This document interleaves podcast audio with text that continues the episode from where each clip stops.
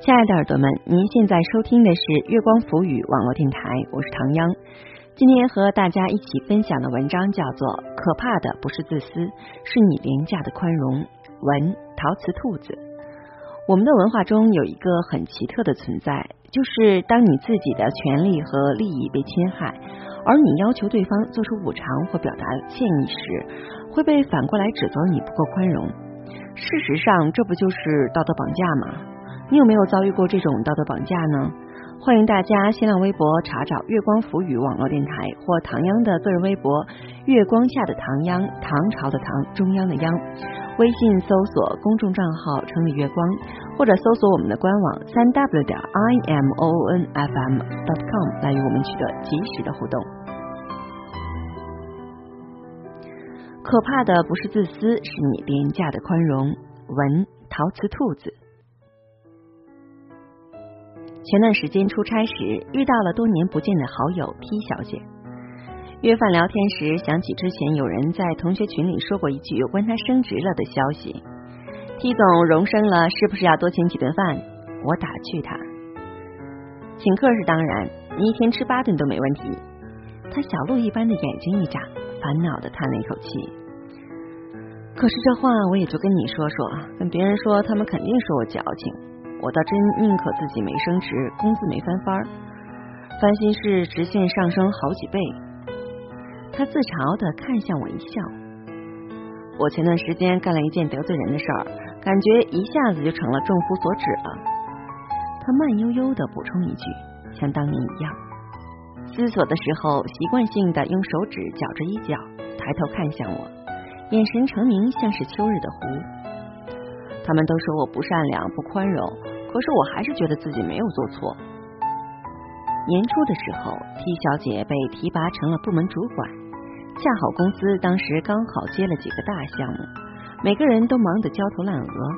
公司招了几个实习生来帮忙，有个小姑娘恰好被分到了 T 小姐直接负责的那个项目里。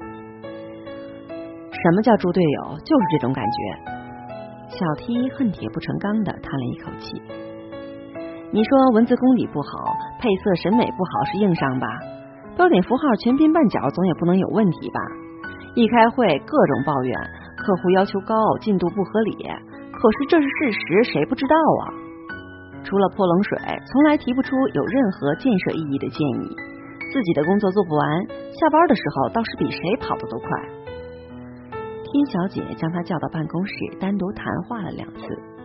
每一次小姑娘的认错态度都无比诚恳，可刚一转身出了办公室的门，就立刻将她的话当成了耳旁风，依旧我行我素，连一点改变的行动都没有。T 小姐终于忍无可忍之后，决定要将小姑娘辞退，而小姑娘却在那个午后一把鼻涕一把泪的敲开她办公室的门，哭诉：“现在就业形势这么困难，我还来实习了一个多月，耽误了找工作。”现在你们不要我了，让我怎么办？求求你让我留下来吧！知道吗？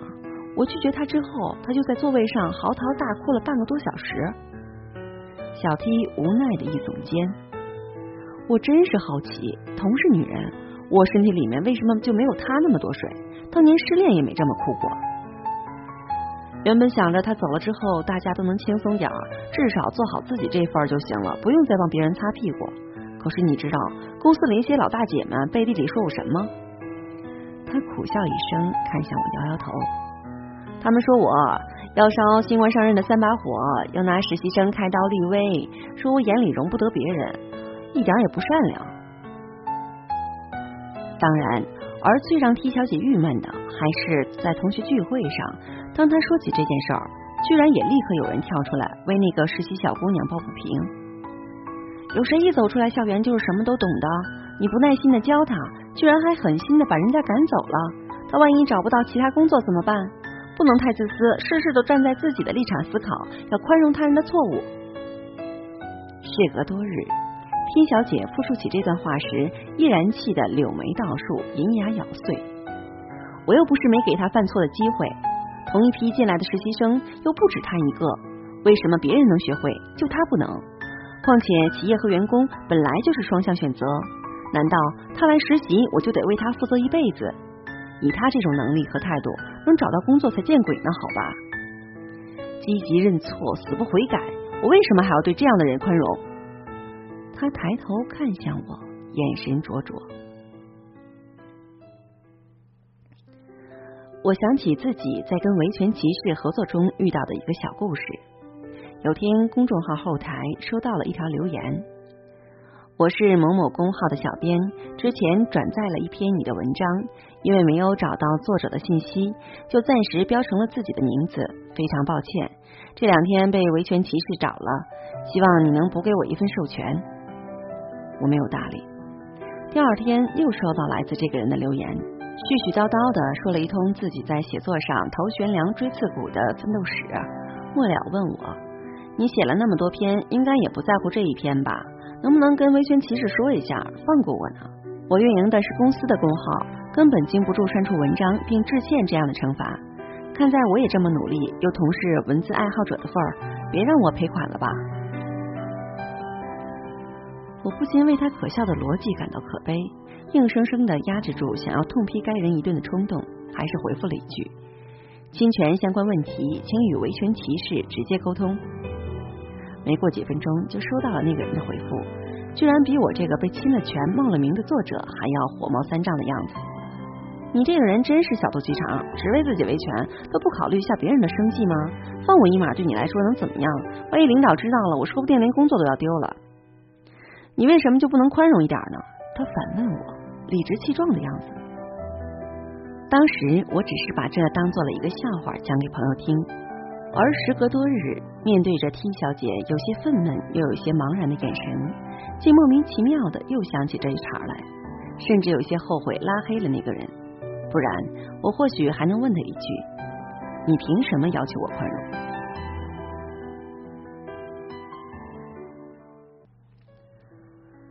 我们的文化中有一个很奇特的存在。就是当你自己的权利和利益被侵害，而你要求对方做出补偿或表达歉意时，会被反过来指责你不够宽容。谁还没犯过什么错？你有本事就一辈子别犯错。他们理直气壮。诚然，每个人的一生都是一个试错的过程，你我不能幸免。有时我们幸运的得到了别人的谅解，或是正好遇到了他人的疏忽。但比起永远上瘾似的依赖他人的同情心和被放过的运气，更应该做的，不就是让自己用行动去证明我是一个值得被原谅的人吗？你证明不了自己，又凭借什么理由来讨要别人的宽容？凭你起早贪黑却一事无成？凭你不能胜任自己的工作，冒着被解雇的风险肆意抄袭，并且长达一年之久都没有试图寻找过原作者这样可歌可泣的冒险精神？凭你连道歉都怀着目的的不情不愿？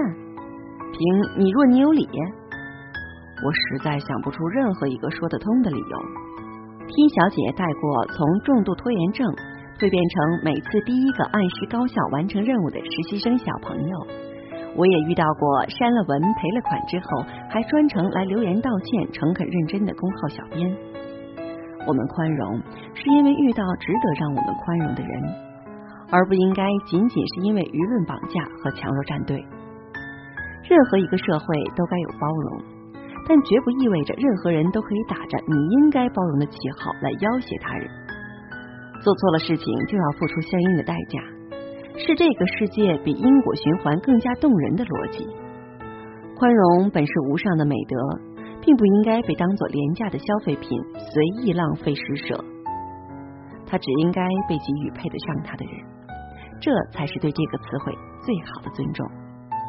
那些永远口口声声叫喊着得饶人处且饶人，做人要宽容的人，往往不明白宽容的真谛。他们将烂好人、将懦弱、将放纵、将伪善当作宽容，并且举着宽容的假旗号，纵容无知和伤害横行。比起那所谓的自私，这些廉价的宽容，分明才更可怕。你不能解雇一锅汤里的那一颗老鼠屎，因为他为公司贡献了 N 年的时间呢？怎么可以这么自私？在公众场合随手乱扔，在文明古迹上随手乱画的熊孩子？是不能够指责的，他们还是孩子呀！你怎么一点也不善良？人家都道过歉了，你怎么还能不依不饶要求赔偿呢？不应该立刻握手言和，息事宁人吗？一点都不宽容。某某对妻子实施家暴，可是他真的也挺不容易的。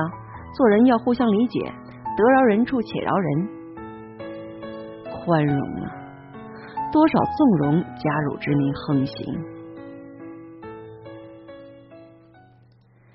亲爱的耳朵们，您现在收听的是月光浮语网络电台，我是唐央。刚刚和大家一起分享的文章叫做《可怕的不是自私，是你廉价的宽容》。文陶瓷兔子，还是那句话，宽容值得我们宽容的人，否则就是纵容。我只想用我们东北话问一句：你那是图意什么呢？欢迎大家在收听节目的同时关注我们的电台，新浪微博查找“月光浮语”网络电台，或唐央的个人微博“月光下的唐央”，唐朝的唐，中央的央。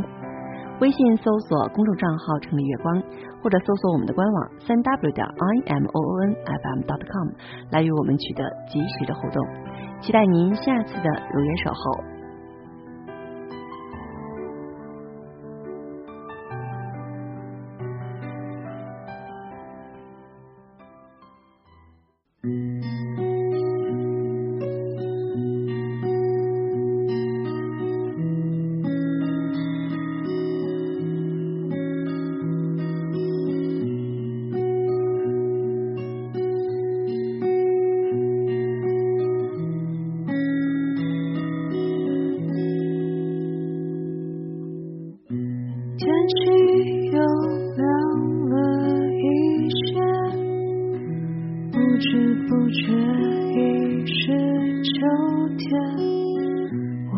燃了一支烟，在等着黎明到来以前。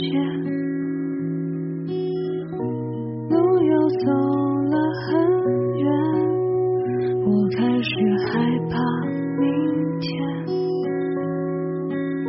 混乱的想起我丢掉的从前。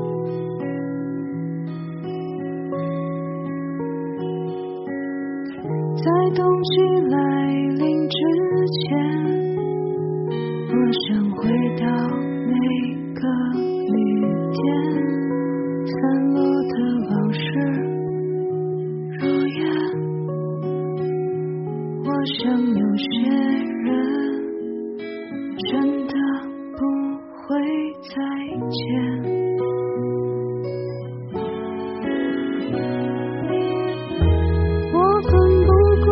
真的离开你是为了一个他